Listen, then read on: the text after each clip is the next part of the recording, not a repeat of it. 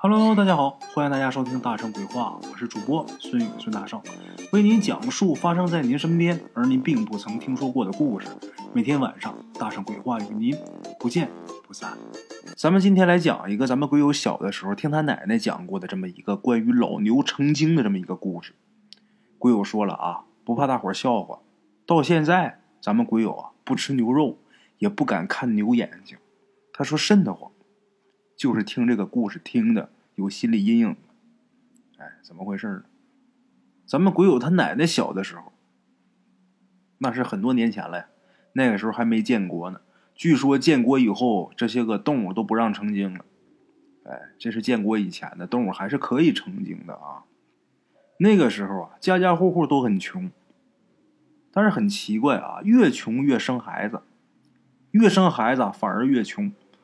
虽然这样啊，但是还是得生，为什么呀？因为都是面朝黄土背朝天的老农民，土里刨食啊，这劳动力那可就是命啊！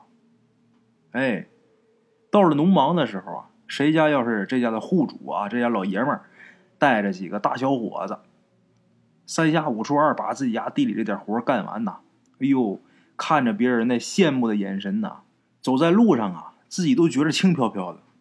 浑身累的酸疼啊，都忘了，别人都很羡慕。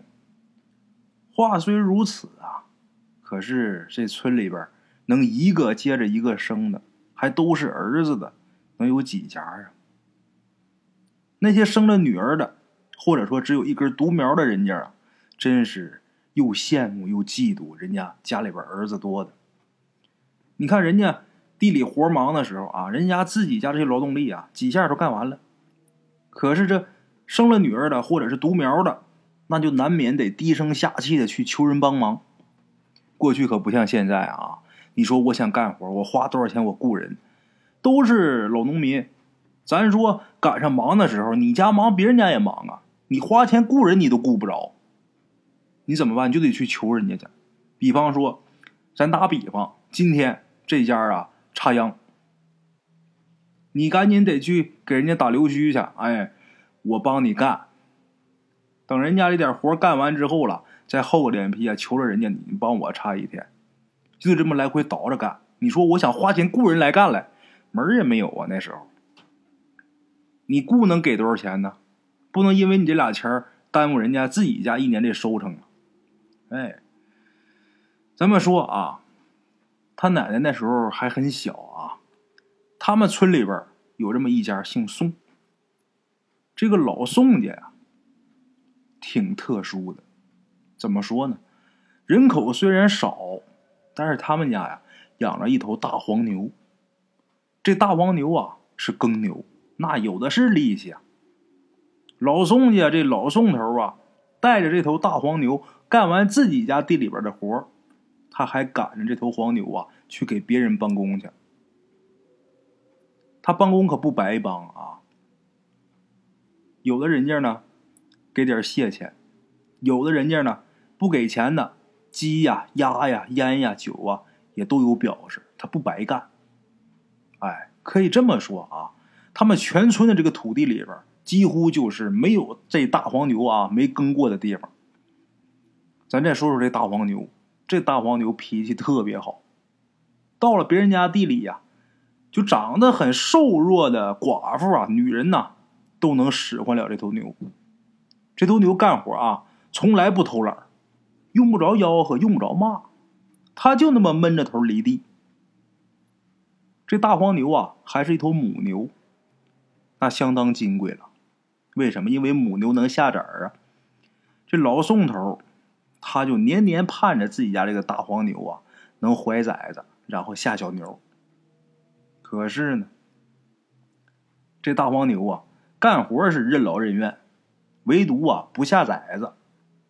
就因为他好几年没下崽子，这老宋头啊给他添草料的时候，有这么一天呢，越想越觉得窝囊，顺手啊就给了这个大黄牛一鞭子，打的挺狠。这大黄牛啊，这眼睛啊很温顺，这主人打他一鞭子。他的眼睛滴溜乱转，稍稍往后退了点然后吃食的时候呢，也是小口小口的吃，就好像啊害怕把这老宋给惹恼了似的。他什么都明白。又过了一年，这大黄牛啊，终于是带了崽子了。老宋高兴坏了呀，那是怀了金疙瘩了呀！就看着这大黄牛这肚子，逐渐的就鼓起来了。这老宋头那脸上那都笑开花了，甭提多开心了。喂大黄牛的时候，这草料啊也精细了不少，得喂点好的呀。肚子里边还一条命呢，带崽子了。等到了月份，这个大黄牛啊，生下了一头特别健壮的小牛犊子。哎呦，这小牛啊，围着大黄牛撒欢儿啊！老宋看着开心。可是时间长了呀，老宋发现这小牛犊子跟他娘大黄牛完全不是一个性情。这小的是又倔又犟，那牛拦根本就拦不住他。这小牛没事就跑出去溜达一圈去，哎，跑出去之后那就横冲直撞啊，踩坏人家不少人家的这个田地啊。天天有人来找老宋来告状了。老宋一看这个小牛犊子，他也来了倔劲儿。老宋心想啊，这小牛崽子他还要翻天不成吗？这要不管教老实了，将来谁愿意花大价钱买这么个祸害呀？哎，就这么的。每当这小牛啊跑远了，老宋呢就使劲打这个大黄牛。一打这大黄牛，它疼啊！大黄牛闷闷叫唤。大黄牛这一叫唤，这个小牛犊子一听到这个大牛叫唤，就以为自己娘啊喊自己召唤自己呢。这小牛犊子就回来。这玩意儿确实是，不管是牛啊羊啊，它都是大牛一叫，这小牛啊准往回跑。小牛一叫啊，那大牛那都跟急的跟什么似的。小的时候我们家养过羊，养过牛，这我知道。你要想让这个大牛不跑，你把小牛拴住，那大牛绝对不走，不走远就围着它转。哎，老宋就使劲打这大黄牛。这小牛听着之后啊，甭管多远呐，它都往回跑啊。等这小牛犊子一进院儿。老宋绳捆索绑，把这小牛脖子给勒住了，然后老宋头是下了狠劲儿打这个牛啊，打这小牛，打这小的，大的不干呢，急的是牛蹄子直刨啊！哎，可是也奇了怪了，这老宋头使劲打这小牛，这老黄牛不是看着了吗？这大黄牛不是看着了吗？打那以后，这小牛再跑，老宋头怎么打这大黄牛？这大黄牛就是不叫啊！他心里不像明白似的，我一叫啊，我那孩子一回来，他得往死打。这大黄牛就不叫唤，因为这个小牛犊子闯了祸，村里人呢都心疼啊，自己这个菜呀、苗啊的被踩坏了，他们可忘了啊。当初那地硬的跟石头似的，那都是这大黄牛一步一步给犁出来的。这会儿这小牛跑出去把苗什么给踩了，这些个村民啊不愿意了，都聚在老宋他们家门口啊墙头上啊，在这喊啊打他，不听话就得往死打，你给他打服这小畜生，他就不敢了。都在这卖单啊，都在这架火。让老宋打这小牛，老宋头一看呐，实在是管教不了这个无法无天的小牛犊子了。老宋头下了狠心了。当时这小牛犊子不到半年，不到半岁，老宋啊就找人来帮忙，干嘛呢？要给这小牛犊子穿鼻环。什么叫穿鼻环？各位老铁们可能看见过啊，这牛鼻子中间有一个铁环。大伙儿看这《西游记》里边的牛魔王，他那鼻子中间不就有一个铁环吗？这铁环是干嘛？因为鼻子这个地方啊，这个肉啊特别细嫩，把这地方打穿，在这个地方穿一个铁环，铁环上拴绳子，那就不能跑了，一挣他疼啊。老宋心想啊，我给他穿上铁环，我看他还跑不跑？想的挺好，可是到了穿鼻环的那天，那铁环得烧红了穿，怎么的呢？一下穿进去之后啊，要不他流血呀，这一下把肉给他烫死了，他不出血，但是那得多疼。穿鼻环那天呢，把这小牛给吓疯了，好几个老爷们拽不住这小牛，挣脱之后，在这个院子里边是东顶西撞，一看实在是没有出路了。回头对着自己母亲呐，闷的一声叫了一声，然后这头小牛啊，一头就撞到水井的石头沿上。这劲儿有多大啊？当时就把这个半边井沿啊都给撞塌了。然后这头小牛啊，刚长出来这个小犄角也撞断了。就这一下，这小牛啊倒地上就起不来了。然后这个血呀。就从脑袋这个裂缝里啊，就往出流。他脚整个给撞断了。这个牛角要是断了啊，从根儿那儿断是很危险的，往出淌血，止都止不住。这血呀，顺着这个裂缝就往下淌，躺一地。没多大会儿，这小牛啊就不动了。老宋家这个金疙瘩呀，活活给撞死了。就死在这些个村民的面前，就死在这头大黄牛的眼皮子底下。这会儿再看这个大黄牛，往常啊这眼睛啊黑漆漆的，这会儿眼睛通红。周围人一看这大黄牛，不寒而栗，就感觉这头牛啊眼睛都快瞪出血了。刚才一个个那咋呼的可欢了，哎呀，打他呀，往死里打呀，给他打服啊！这会儿一个个啊可善了，把脑袋也都收回去了，也不吱声了，这眼睛都瞅自己脚尖了。这就叫看热闹不嫌事儿大呀！这个小金疙瘩死了，老宋头他眼里的这个小金疙瘩就这头小牛犊子死了，死了就不值钱了呀。但是还剩下一身皮肉，老宋头这会儿是又气又恨呐，不是死了吗？在院子里边当场就把这个小牛啊开肠破肚，然后分成一堆一堆的肉，连骨头带肉。他分这牛的时候，给这小牛开肠破肚的时候，他媳妇儿啊拽着他就说：“就说把大黄牛啊牵走。”或者说把眼睛蒙上啊，你再下刀吧。老宋头当时一把就把他媳妇给推开了，就说他妈牲口假假的，他懂什么呀？啊，他就是懂也让他看看，生他妈这么个祸害，浪费我多少细草料啊！啊，不听话不干活就得下锅当菜，就这么，这个小牛死了。这小牛死的挺惨烈的。村里边人呐，这心里边多少有点不舒服，多多少少都有点忐忑。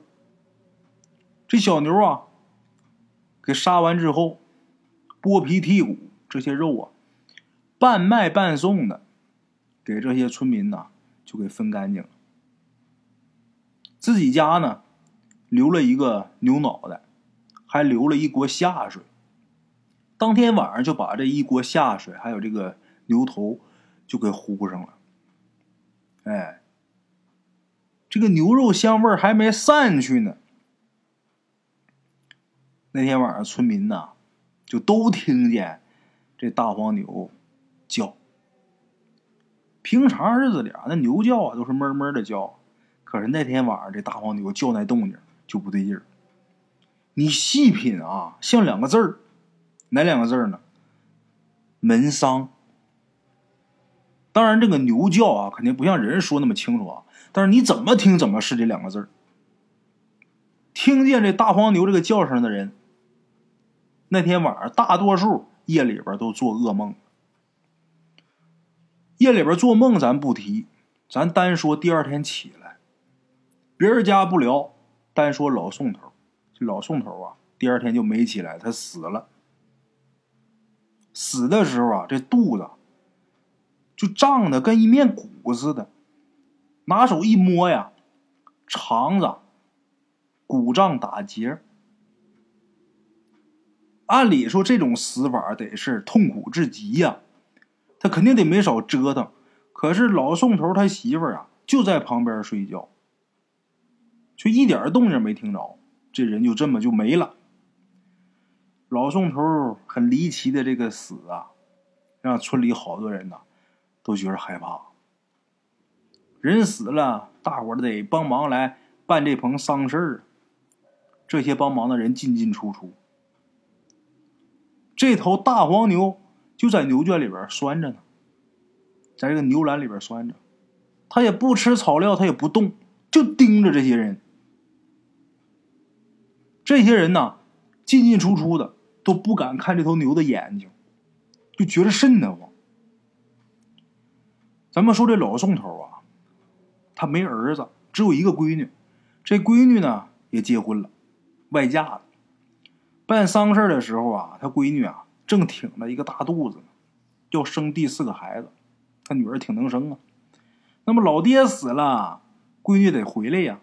可是当时啊，婆家不让回来，为什么？你怀孕呢？啊，你是四眼人，这种丧事啊，不要参加，尤其是你自己父亲近亲啊，不吉利。就这么的，老宋头啊，他这闺女啊也没回来，没给他送终。老宋头死完之后，没到两个月，刚烧完七七，七七四十九天嘛，啊，将近五十天，没到两个月，那天夜里边。这大黄牛啊，又叫出那个门丧的那个动静这个动静当天晚上村里好多人都听到了。第二天下午，守寡的老宋他媳妇就收着信儿了。昨天晚上，他唯一的那个闺女难产死了，这孩子没生下来，憋死。老宋家一共就三口人啊，老宋死了，自己闺女死了，就剩下老宋他媳妇儿了呀。就这么的，老宋婆子给自己闺女烧了纸，把自己呢就关屋里边就不出来了。那人心情可想而知。可是几天以后啊，这大黄牛啊又叫出那个声音。这回这大黄牛啊。一发出这个声音，这些村民都觉着心惊胆战。为什么呀？他一叫就死人呐，老宋家就出事儿啊。前两回，第一回是老宋，第二回是老宋女儿，那这回就剩老宋他媳妇儿了。这牛一叫，就把这些村民呐都给惊动了，说：“咱们去老宋家看看吧，别出什么事儿。”就这么的。大伙就翻过老宋家这个矮墙，那墙不高啊。翻进来之后，推门一看，老宋婆子吊死在房梁上了。哎呦，井边被黄沙盖住的小牛犊子的那个血迹还在呢。老宋家竟然满门全死了。这一下啊，村里边这闲言碎语可再也压不住了。第一回啊，可能是巧合；第二回也可能是巧合。那第三回。那就再不能说是巧合了，都觉得这事儿啊很邪性，都说这大黄牛啊被丧子之痛给逼成抱丧牛了。抱丧牛说这大黄牛啊成了精了，他只要一张嘴就得死人。这个传言一出来之后，吃过那个小牛犊子的肉的人啊，他们是最害怕的，都怕自己要遭殃。都怕自己要遭灾祸，哎，那么咱们说老宋家全家都死了，他家这些东西谁来接手呢？老宋头啊，在村里边啊，还有一个侄子，按理说老宋头这份家业呀，都该归他侄子。那么可能有的老铁就要问了啊，老宋女儿死了，人家还有姑爷呢，他女儿还有丈夫呢。人家俩还有仨孩子呢，为什么不是外孙子和自己这姑爷继承呢？过去啊比较封建，女儿嫁出去了，你是别人家人，但是这个侄子是本家，所以说老宋家这点东西啊，理应都归他侄子。在那个年头，他这侄子别的行，但是这头牛啊，他侄子不敢牵，因为这满村里边传的，把这头牛传的那简直就是丧门星啊，谁敢要啊？也不敢去牵这头牛，也不敢杀这头牛，也不敢卖。后来左思右想呢，他这侄子心想啊，干脆呀，就让这大黄牛啊，一直拴在这个牛圈里边。我也不喂它，我也不印它，不给它水，也不给它草料。那他渴死、饿死，他总不能怪到我吧？啊，得了，就让他自生自灭吧。就这么的，想的挺好。可是没过几天啊，他发现这大黄牛消失了。那牛栏锁的好好的，这个绳子、鼻环啊，都在地上呢，旁边也没见着有血。不像是这大黄牛挣脱跑了，就好像凭空就消失了似的。咱们鬼友他奶奶说啊，打那以后啊，这个村里边啊，更邪性的事就来了。怎么的呢？时不时的呀，就能听见这个大黄牛啊吼那个门桑门桑的那个声。鬼友他奶奶说呀，打那以后啊，这村里边。就发生更邪性的事了，什么事儿呢？时不时的就能听见这头大黄牛叫，还是叫门桑门桑那个声音啊！只要这个声音出现啊，一天之内村里边必定有人去世，肯定有人过世，而且邪性在哪儿呢？光能听见这个牛叫，你看不着这头牛，不知道它在哪儿。这个声音呢，就好像是打半空中传来的。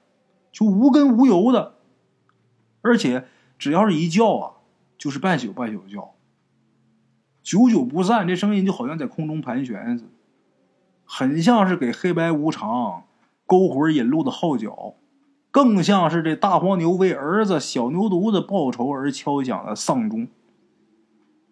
就这样，在那能有二三十年里边，这个村庄啊，结婚的人都很少。为什么结婚都很难？别的村长都说，这个村里边吃过小牛犊子肉的人呐，身后边都跟着无常鬼，注定是短命。那谁知道谁吃过？谁知道谁没吃过呀？他们村知道，外村人不知道啊。人家都不敢跟你们结婚呢。你说，早早晚晚的你得死，嫁给你了，那不得守寡吗？就那二三十年，他们村里边结婚的都很少，也不知道啊，到底是不是这大黄牛啊？他叫的那个声音催魂可是那些年呐，村里的人呐，真的都是短寿，这绝对是真的，都活不长。一直到啊，参与过吃那个小牛肉的人，全都去世了。村里边啊，才算是恢复正常，而且打那以后啊，再也没有听到过门丧那个叫声了。哎，这个故事啊，说实话也是一场悲剧。牛这个东西啊，各位老铁们可能不大了解，咱们虽然都看过啊，但是真正接触过应该是很少。牛这个东西啊，怎么说呢？在大圣我的眼里啊，他要比狗要聪明的多。它很大，这大伙都知道。我们家我小的时候啊，呃，这个羊圈的对面啊是一排牛棚，当时养了不少战牛。这战牛什么叫战牛呢？这个战牛不是打仗那个战牛啊，就是站着的战牛。怎么回事呢？一般养牛你不都得放牛吗？而我们家养这个是育肥牛，就这牛不让它动，给它拴好之后啊，在这站着，天天给它喂好的饲料。这饲料是什么呢？我现在记得特别清楚，因为当时我们家那些牛全是我喂。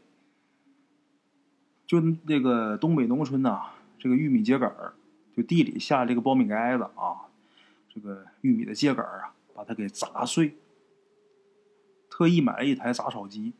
一捆一捆往里边续，那边直接啊就喷出来一个很碎的这个玉米秸秆打碎了之后啊，得给它放上东西发酵。等这玉米秸秆发酵完之后，呃，在这个房间里边啊，有单独有那么砌了那么一个房子，这里边发酵，发酵好了弄出来，每天喂多少啊？拿那小簸箕都是有数的，它是有比例的。在地上铺好之后，上面铺一层豆饼。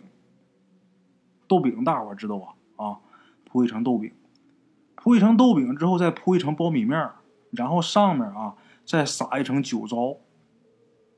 吃酒糟，这牛爱长肉，然后再往上喷水。这个水里边是加盐的，加这个大粒盐，喷一层水，然后拿个呃四尺钩在这拌，你给它拌匀啊，就跟给人呢啊，就是做做饭做菜似的啊，得拌匀点拌完之后再喂，天天是喂这个料，那牛长得是很好。这个牛啊，都是。呃，打别地儿买的架子牛，什么叫架子牛啊？这牛就是小牛刚长大，它光有一副骨架，身上没有肉。买回来之后，你就给它都喂好了，让它快速的长肉。都说有千斤猪，没有千斤牛，这话不对。为啥？因为我家小时候那牛最大的一头都养到过一千五百斤，一头牛。养肥了之后，这个屠宰场就来车就收了。你买的时候你是按多少钱一斤买的，卖的时候呢一炮秤多少钱一斤卖，它长出这些个分量啊，就是你赚的钱，刨去这个草料钱就是你赚的钱，这叫养战牛。我们家那时候养过，所以说我对这牛还是比较了解。它真能听懂你说话，就虽然它不可能说像人那么理解你的意思啊，但是你跟他说点什么，他能听明白，这个很神奇。狗不一样，狗是条件反射，但这牛啊，就真的好像是懂似的。咱家我爸啊，他就是一个比较生性的人，这是真是啊。我自己爹，我不能说别的，但是我爸真挺生性。我爸是一九六二年生人，我爸活着的时候啊，可能是那个时代的教育啊导致的，还是怎么样，我不知道。反正我爸就是什么都不怕，就没有他怕的。你说什么半夜上个坟地呀、鬼呀、神儿啊，这不从来没有怕过。在他们那代人的眼里啊，我觉得啊，好像这个世界上啊，没有任何事情能让他们觉得恐惧的。我爸呢，很生性，特别生性，而且我爸呀，嘴还馋。他要说想吃什么东西了。那拿刀就宰。我爸五十四岁就没有了。我爸心那么狠的人啊，就对这些畜生什么心这么狠的人。你看这牛，那养牛喂牛不可能总我总我呀。我爸没事也总是伺候这些牛。有一批牛啊，我记得很清楚。这屠宰场来收的时候，其中有一头，那头牛啊叫莽子。莽子就是公牛啊，那头大公牛，那头公牛得有一千四百斤。那劲头啊，力大无穷那真是。屠宰场这些人，好几个人啊，就往车上拽，拽不动。然后这牛啊，还要顶人。他往后蹬，你往前抻他，把他抻火了，肯定要顶人呐。其中有一个就是屠宰场，他整天杀牛那个人，他能怕这个？这牛要顶人。他顺手就把我家这个大门旁边啊，有那么一根大铁棒子，我记得很清楚。那铁棒子啊，小时候我就这个放炮，就把这炮仗啊，总是塞这铁管里边放，特别粗那铁管，那个铁管壁也挺厚的。那人把这根铁管就给抄起来，抄起来对着这头牛，那牛要顶人呐，就照哪儿打呢？就牛这个鼻梁子这个地方，那会儿很脆弱啊。这杀牛的知道啊，要顶人，拿着铁棒就照这牛鼻梁上开始打。就是我爸那么生性的人啊，一看这么打不行，这牛我不卖了。就我就宁可啊，我搭钱我再喂料再怎么，你别这么给我打。就说回头你们拉走了，回去你们怎么一刀把他杀了，那是我看不着，行。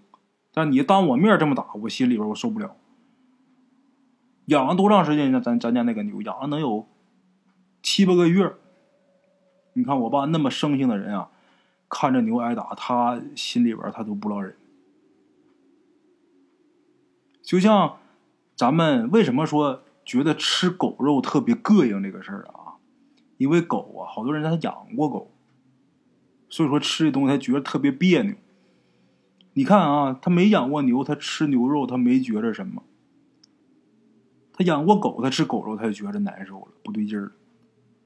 但是咱们今天故事里边讲的这个人，这老宋头，你说这个牛啊，给他干多少活赚多少钱，咱不说。你说你养这么多年，能没感情吗？那大畜生啊，他都有灵性啊。他怎么就下得了那么狠的手？所以说，最后这老宋头啊，遭到这个报应，他也是应该的，他也是应该的。但是他媳妇儿跟女儿这个事啊，确实好像是跟这老宋吃瓜唠了啊，可能也是前世也有什么因果吧，也该着这么死吧。在这儿啊，就想跟大伙儿说两句啊。就是为了咱们自己身体健康啊，就吃肉啊，尽量少吃。当然，这个东西就是个人爱好啊。有的人我就愿意吃肉，我就怎么怎么样。但是我觉着啊，就尽量能少吃少吃吧。一个是对身体不好，另外一个这玩意儿也造孽。呃，我现在是牛肉啊，我是从来一口不碰。为什么？因为第一，小的时候养过这个东西；另外一个是啥呢？呃，之前还吃，就最近这两年呢，我是。一口不碰了，因为前年的时候我看过一个视频，那个视频呢就讲这个黑心的商家、黑心的屠宰场杀牛的时候，他们怎么杀牛呢？这牛活着的时候，给这牛啊顺着这鼻子往胃里边插管儿，这管儿插到胃里之后啊，就是那边接着水龙头。就往这牛肚子里边放水，大伙想想那得多难受。把这牛肚子灌的多大啊？这边水龙头关了，管都不往出拔，就在这个鼻子里边、胃里边插着。等过个六七个小时，这个水分啊充分吸收了。那时候那牛这个肉里边、肌肉里边，包括这个血液里边，含水量得相当大了。这水分充分吸收完之后，再给打水。每隔六个小时、八个小时打一次，一连打三天。大伙想想，这三天这牛得遭多少罪啊？他们利用这种方法，一头牛大概能多出一百多斤肉。一百斤肉，咱牛肉现在多少钱我也不知道啊，因为不吃也不关注。咱们算三十块钱一斤，多出一百斤肉，那就多出三千块钱。一头牛就多出三千，十头牛。他要都弄的话，多出三万，这个利润是相当可观的，所以他们就一直这么干，这都是造孽呀。所以说，看完那个视频之后，我干脆这牛肉我就一口我也不碰了。为啥一口不碰了呢？他死的那么遭罪，杀他的人肯定是造孽，那就不用说了。我吃他，我也跟着造孽。哎，当然我这么说啊，大伙也不用说，一听完我说完之后就。就觉得大圣你如何如何啊？我就喜欢吃牛肉。你看你这么说，你不用说心里边犯膈应。你觉得我说的这个对劲儿啊？以后咱尽量能少吃少吃吧。好了啊，今儿这故事就说到这儿吧。嗯，在故事结束前啊，大圣我得看一下咱们昨天的这个呃获奖观众是谁啊？昨天晚上咱们这个评论呐点赞最高的这位叫姗姗来迟。啊，是咱们等更大队的一位好朋友啊，等更大队丽园跆拳道啊，呃，恭喜老铁啊！听到我这个音频之后啊，赶紧联系我，呃，给你发红包，给你寄茶叶啊。好了啊，谢谢各位啊，在这儿啊，呃，各位老铁们呐，咱们等工大队的老铁们啊，帮大圣呃多点点赞，多评论评论，因为这样的话会增加我这个专辑的排名。今天这个故事讲完之后啊，大圣啊，我也是深有感触啊，真的好像是应了那句话：“地狱空荡荡，恶魔在人间。”啊，明天见。把太细的神经割掉会不会比较睡得着？我的心有座灰色的监牢关着一票黑色念头在吼叫把太硬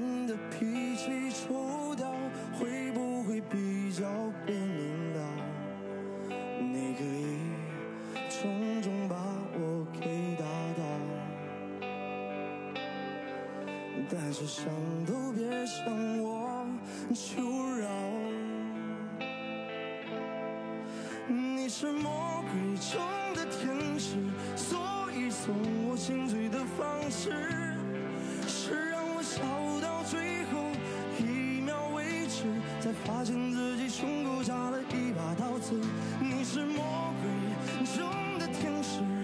让恨变成带血气的诗，从眼里流下。谢谢两个字，尽管叫我疯子，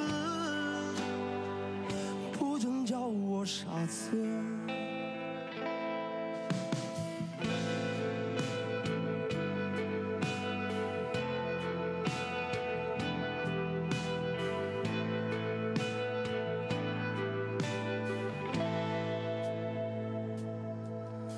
把太硬的脾气抽掉，会不会比较被明了？你可以。